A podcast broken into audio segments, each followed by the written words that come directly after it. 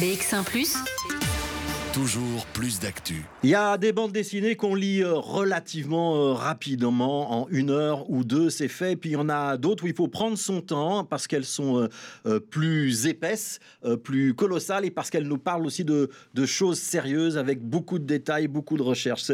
On va parler de La Bombe. Cette bande dessinée appartient évidemment à la deuxième catégorie.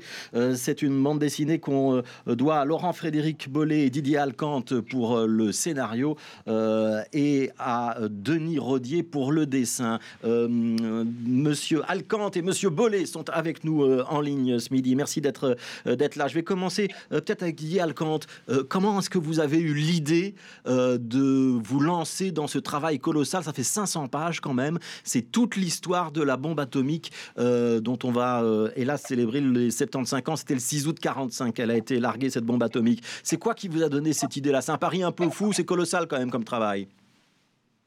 Oui, c'est vrai que ça a été un travail colossal. Bonjour à tout le monde. Euh, en fait, c'est une histoire qui remonte à très très très longtemps en ce qui me concerne, puisque quand j'avais 8 ans, donc c'est-à-dire il y a plus de 40 ans, j'ai rencontré un jeune japonais euh, qui est arrivé dans ma classe, qui a passé un an dans ma classe en troisième primaire.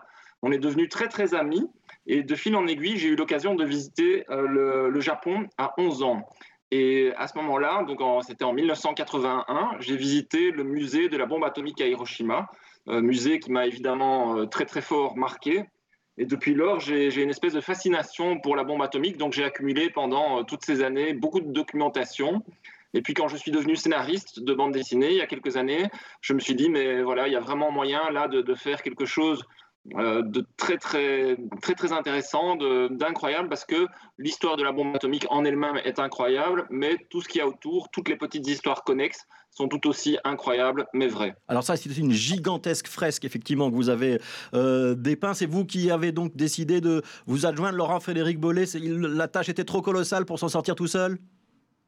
Voilà, oui, effectivement, c'était quelque chose de gigantesque. Moi, j'étais jusqu'alors un, scénariste de bande dessinée qui euh, assez classique, dans le sens où tous mes albums faisaient environ 46 pages, où le, maximum c'était 80 pages à l'époque. Or, Laurent Frédéric, lui, venait de sortir un, un, roman graphique intitulé Terra Australis, qui était vraiment magistral et qui faisait déjà 500 pages. Alors, comme je m'entendais très très bien avec euh, Laurent Frédéric, on se connaissait via l'expérience 13 Mystéries, je lui ai demandé de, travailler avec moi. On travaillait déjà à l'époque euh, ensemble sur une autre série, plus classique, un triptyque, 3 x 46 planches, euh, là Hawaii, chez Glénat. Et comme ça marchait très bien, voilà, je l'ai embarqué avec moi dans cette aventure. Alors, Laurent Frédéric, ce qui est très important dans la bombe, bah, c'est qu'il n'y a pas de parti pris, ou alors il y a une multitude de partis pris. C'est-à-dire que ça parle aussi bien de relations internationales, de politique internationale, que du ressenti euh, des Japonais qui vont être bombardés, euh, que de physique. Hein, on a même des notions assez précises où on explique euh, comment ça marche le nucléaire. C'était important de pouvoir balayer l'histoire dans tous ces aspects? Oui, tout à fait. Euh, bonjour Fabrice, bonjour euh, à tout le monde, bien évidemment. Ravi de, pouvoir converser avec vous comme ça, euh, à distance. oui, bah, moi j'ai souvent employé le mot fresque ou saga pour moi, euh, quand on me demande de présenter un peu ce livre, bah, je dis c'est un peu la saga de la bombe atomique. Bon, bah, ça, veut, ça veut bien dire qu'effectivement, on essaye d'aborder un petit peu tout. Nous avions de l'orgueil, j'ose le dire franchement, d'aborder euh, cette thématique de manière assez exhaustive et pointue pour qu'il n'y ait plus de zones à la rigueur de flou, qu'on passe bien en revue tous les tenants et les aboutissants. Donc, euh, une certaine ambition de notre part. Voilà pourquoi la, pagination est, sans doute très importante et voilà pourquoi il a fallu plusieurs années pour en arriver à bout. Mais nous voulions effectivement avoir un tableau assez global. Et euh, cela inclut aussi d'autres sous-notions peut-être qui sont bah, le, pas, de, pas de partialité, ou en tout cas pas trop de partialité, euh, un petit peu d'objectivité, pas trop de manichéisme. Euh, oui, bien sûr, il y en a qui, qui, sont, qui ont des agissements qui sont loin d'être nobles. Mais écoutez, ça fait partie de l'histoire maintenant. Et ce qui nous intéressait effectivement, c'était de balayer toutes ces histoires derrière la grande histoire. Et évidemment, on avait de la matière. il y a presque, vous êtes presque dans une position de journaliste ou d'historien, c'est-à-dire que vous avez euh, souhaité euh, effectivement voir ça avec euh, neutralité, équidistance entre les différents pôles, les bombardés et ceux qui bombardent. Mhm. il y a le soutien, je pense que l'ouvrage est parrainé par Le Monde. Vous avez travaillé avec des historiens au départ, ou des historiens ont été associés? Alors, nous avons eu plusieurs consultants sur le projet. Euh, non, je ne dirais pas euh, forcément des consultants, des, historiens. Euh, Didier vous expliquera ça. Il a, été aidé par, par des gens, et notamment un physicien qui nous a bien aidés. et puis, nous avions des contacts au Japon, notamment aussi, qui étaient bien précieux. maintenant, au niveau historien pur, non, non, je, crois que nous avons dû digérer une trentaine de livres et de un travail de documentation, somme toute, classique, même si nous sommes allés à Hiroshima. Et là, vous pouvez euh, être certain que nous avons bénéficié de, guides et de visites sur place, et on peut qualifier à la rigueur les personnes qui nous ont aidés sur place d'historiens, puisqu'évidemment, ils connaissaient mieux que nous encore l'histoire de leur ville et ce qui s'est passé euh, là-bas en août 45. il, y a quelques, il y a quelques photos de vous à, Hiroshima, euh, effectivement. Alors, il y a quand même plein de choses qu'on apprend. Moi-même, j'ai appris plein de choses avec cette bande dessinée. Par exemple, on sait qu'il y avait une course à la bombe atomique entre les États-Unis d'un côté, l'Allemagne de l'autre. Ce qu'on sait moins, euh, et ça, euh, Didier Alcant, vous le révélez, enfin pour moi, vous l'avez révélé, c'est que le, Japon, l'Union soviétique, en fait, tout le monde était dans une course à la bombe atomique à l'époque. Oui, tout à fait. En fait, euh, à l'époque, ce qui a donné lieu vraiment à la, à la bombe atomique, c'est la découverte de la fission nucléaire, une découverte qui a été faite en 1939 par deux Allemands, Hahn et Strassmann, en 1938, pardon, fin 38. Et partant de là, toute la communauté scientifique euh, euh, a été mise au courant de la, possibilité de finalement faire exploser une bombe atomique qui repose sur ce principe de la fission, nucléaire. Et donc, effectivement, un peu partout dans, tous les pays, que ce soit euh, aux États-Unis, en Angleterre, mais même en France ou au Japon et en Allemagne aussi, ben, tous les pays quasiment avaient leur propre, euh, leur propre programme en, la matière. Alors, ces programmes sont allés pour certains très loin, hein, enfin, le projet Manhattan, évidemment, euh, a donné lieu à la bombe atomique d'Hiroshima et de Nagasaki, mais d'autres programmes étaient relativement développés, comme notamment le programme allemand ou même finalement le programme euh, soviétique, puisque l'URSS a finalement développé euh, par après assez rapidement la bombe atomique également après la Seconde Guerre mondiale. Alors il y a un épisode belge hein, quand même dans tout ça, c'est le Katanga, euh, et là vous racontez quand même assez bien dans quelles circonstances, je crois qu'il y a à peu près 1000 tonnes d'uranium katangais qui vont se retrouver aux États-Unis. C'est une démarche privée en fait hein, qui amène l'uranium aux États-Unis. Voilà, donc il faut préciser que l'uranium, en fait, c'est l'explosif de la, bombe atomique. Et donc la Belgique a joué effectivement un rôle dans la grande histoire de, la bombe atomique via le Congo belge, qui était en fait le, principal fournisseur d'uranium. Euh, c'est au, Katanga que se trouvaient les, mines de l'uranium le plus riche au monde. Et effectivement, c'est le directeur de l'Union minière du Haut-Katanga, un Belge, Edgar Sanguier, qui a pris la décision d'envoyer tout son stock d'uranium, on parle de 1200 tonnes, euh, aux États-Unis. Il avait été approché par les autorités anglaises euh, qui marquaient un très vif intérêt pour récupérer tout son stock, mais il s'est dit que visiblement il y avait moyen de, viser quelque part encore plus haut. Et effectivement, c'est lui qui a pris l'initiative d'envoyer tout ce stock aux États-Unis, stock qui finalement a été récupéré par le projet Manhattan. Alors je voudrais vous interroger l'un et l'autre sur euh, le procédé d'écriture. Vous avez décidé de faire parler la bombe. C'est-à-dire qu'à intervalles réguliers, elle est comme un personnage euh, et elle s'adresse directement au lecteur. C'était euh, une manière de rythmer le récit, une manière euh, d'avoir une autre porte d'entrée. Pourquoi est-ce que vous avez fait ça? Laurent Frédéric, vas-y. si, si, je démarre le sujet, mais Didier le, le complétera sans aucun doute. déjà, d'un strict point de vue technique et d'écriture, quand on écrit un livre de 450 pages euh, et que effectivement la lecture va être longue, va être dense, etc. Bon, c'est évident qu'au-delà des dialogues des personnages, il doit y avoir ce qu'on appelle du récitatif. Il faut des accompagnements pour la lecture.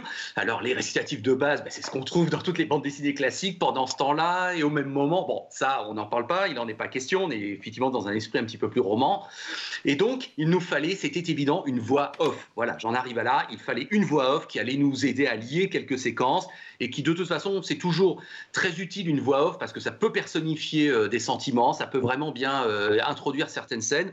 Et puis, bah, c'est toujours l'occasion d'avoir un petit, un petit jeu littéraire, d'essayer d'écrire de belles phrases, de, densifier, de dramatiser peut-être l'action. Donc, la voix off était nécessaire. Donc, avec Didier, et c'est là que je vais passer le témoin à mon co-scénariste, eh bien, nous nous sommes dit, qui pourrait-on faire parler de manière un petit peu supérieure, un petit peu au-dessus de la mêlée, au-dessus des parties. Et Didier, donc, tu as décidé, c'était évidemment le bon choix, de donner la parole à... À l'uranium, voilà. Donc en fait, effectivement, notre, notre roman graphique euh, s'étend de 1933 jusqu'après la Seconde Guerre mondiale. Euh, on est aussi bien au Japon qu'aux États-Unis, en Allemagne, en Grande-Bretagne, au Congo belge. Donc on traverse différentes années, on traverse différents endroits. On cherchait un fil conducteur qui allait unifier tout ça.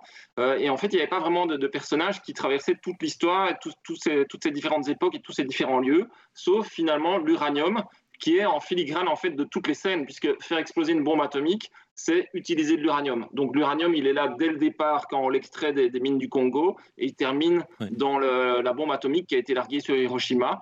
Il est à Los Alamos puisqu'on fait des expérimentations, les essais, les prototypes là-bas. Donc il est vraiment partout. C'est pour ça qu'on a eu euh, l'idée de l'utiliser comme euh, narrateur. Alors il y a beaucoup de personnages, hein, je n'ai pas compté, mais euh, il y en a sans doute une bonne centaine, j'imagine. on croise Einstein, Oppenheimer, Ferry, Roosevelt, etc. etc.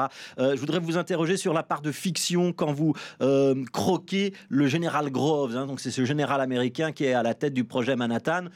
Il a un sacré caractère dans votre BD. Ça correspond à la réalité ou là il y a une part de fiction? Non, non, hein, c'est vrai, Didier, hein, je me permets de, saisir la balle au bon. Euh, non, non, honnêtement, euh, Fabrice, euh, pour un livre d'une telle ampleur et avec une telle volonté, tout est authentique, tout est vérifié, tout est checké, tout est double-checké. Les seules euh, parties un peu de fiction sont, les scènes japonaises que, Didier pourra, pourra, détailler un petit peu plus. Mais en ce qui concerne le général Groves euh, que vous citez, bah non, là, là, effectivement, on a fait, on a fait euh, office d'historien ou de, recherche de documentation. Le Donc il était aussi bulldozer que vous le décrivez. Ouais, mais oui, croyez-moi, il s'est mis tout le monde à dos en fait. Alors évidemment, sa seule qualité, il n'y en a qu'une, il faut bien lui reconnaître. C'est l'efficacité. C'est effectivement un, zèle et une volonté d'obéir aux ordres et de remplir sa mission, quoi qu'il en coûte, quelles que soient les, sanctions ou, ou, la, personnalité qu'il va développer pour cela. Donc le général Groves était un militaire caricatural qui n'a cessé d'aboyer pendant plusieurs années pour que les ordres soient euh, respectés et pour qu'on en arrive au but, sans état d'âme. Voilà. Alors je voudrais qu'on monte, ouais, on, va bientôt se quitter, je voudrais qu'on monte euh, ah. deux, deux, trois planches. Alors ça c'est une planche importante, c'est le moment où la bombe est larguée, on voit euh, la quiétude des Japonais avec un dessin relativement épuré et puis on va aller euh, quelques pages plus loin. Euh, et là, on voit que euh, tout a changé. Je vais juste tourner les pages, c'est jamais évident en direct.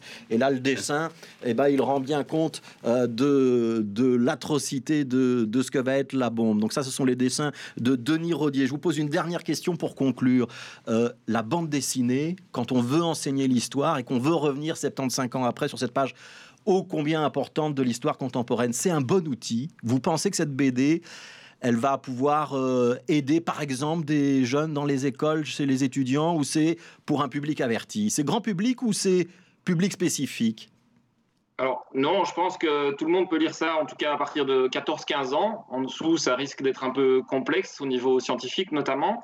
Euh, mais oui, je pense que la bande dessinée est un excellent outil pour, pour enseigner l'histoire. Il y a beaucoup d'historiens d'ailleurs qui m'ont contacté en disant ah, mais tiens, euh, ce serait intéressant effectivement d'avoir ça dans les classes. Euh, les enfants, euh, leur, donner des, textes un peu à l'ancienne, euh, c'est quelque chose qui peut paraître rébarbatif. La bande dessinée a cet avantage évidemment d'être beaucoup plus vivant. On associe le texte et l'image. on peut, on peut s'identifier au personnage puisqu'on a quand même fait aussi un effort de narration.